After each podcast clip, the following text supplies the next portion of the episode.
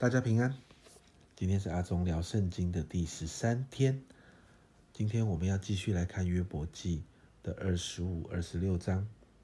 我们读完之后，我们把重点今天先放在二十五章，因为二十六章约伯的话只讲了一半，没有说完。我们明天一起来看。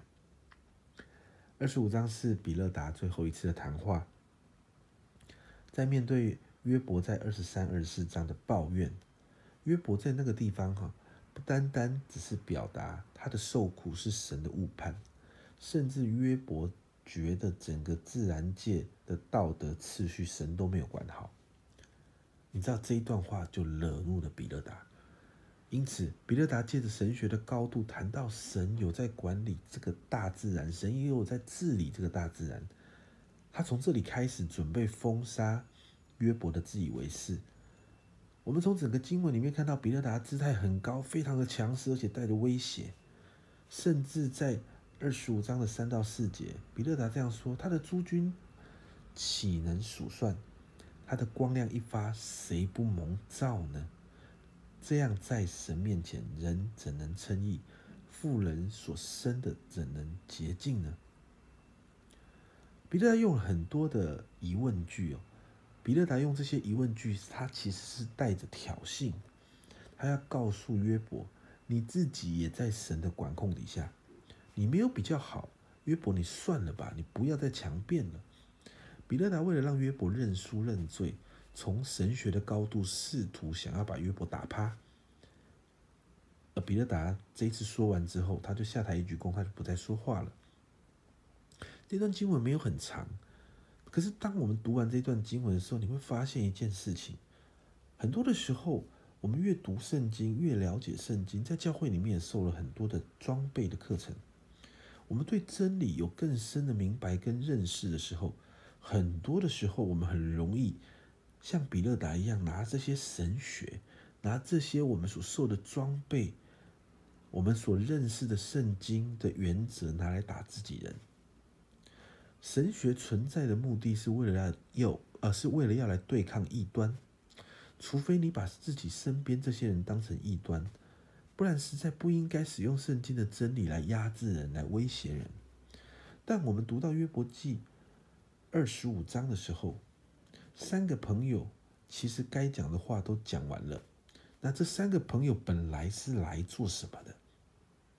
在约伯记第二章十一节那里。那里说到约伯的三个朋友提曼人以利法、苏雅人比勒达、拿马人索法，听说有这一切灾祸临到他身上，个人就从本处约会同来，为他悲伤，安慰他。经文告诉我们，本来是要来安慰他的人，但安慰变成了说教，安慰变成了责备，安慰变成了要用神学让人妥协。安慰变成了与约伯之间的论战，是因为他们想要把约伯推向他们觉得的那个因果报应论里面。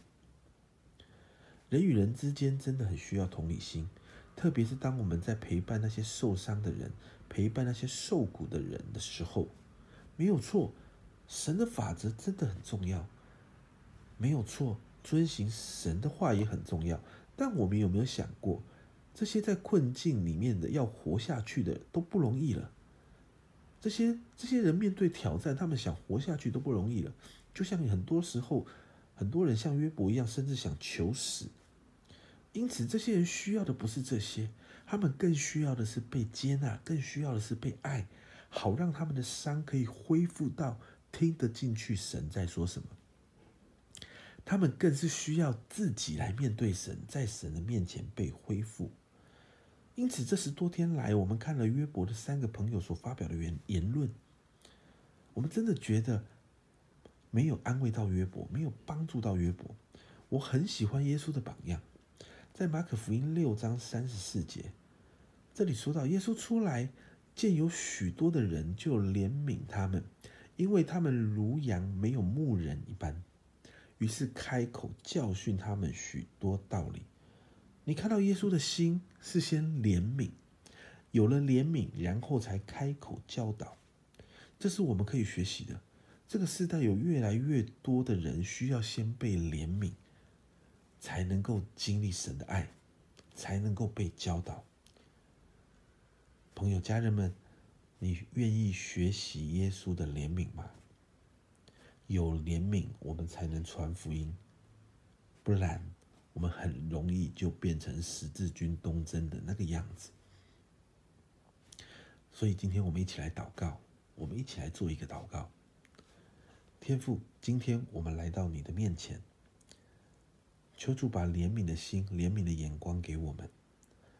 让我们看到，在我们身边受苦受伤的人的时候，我们里面先有天赋你的怜悯，让我们知道如何真实的陪伴，真实的成为人的安慰，把从你而来的安慰带给那些需要的人，好让他们可以真实先经历你的爱，被你的爱摸着，心先被安慰了。求神让我们有耐心。等待他们受伤得复原，也让我们带领他们，不是浮在我们自己觉得的想法里面，而是带领他们到你的面前，帮助他们自己与你谈话，和你祷告，让你亲自对他们的心说话，因为我们相信你才是所有问题的答案。谢谢天父，继续加添我们里面的怜悯。这样祷告是奉耶稣基督的圣名求，阿门。阿忠聊圣经，我们今天先聊到这边，明天见。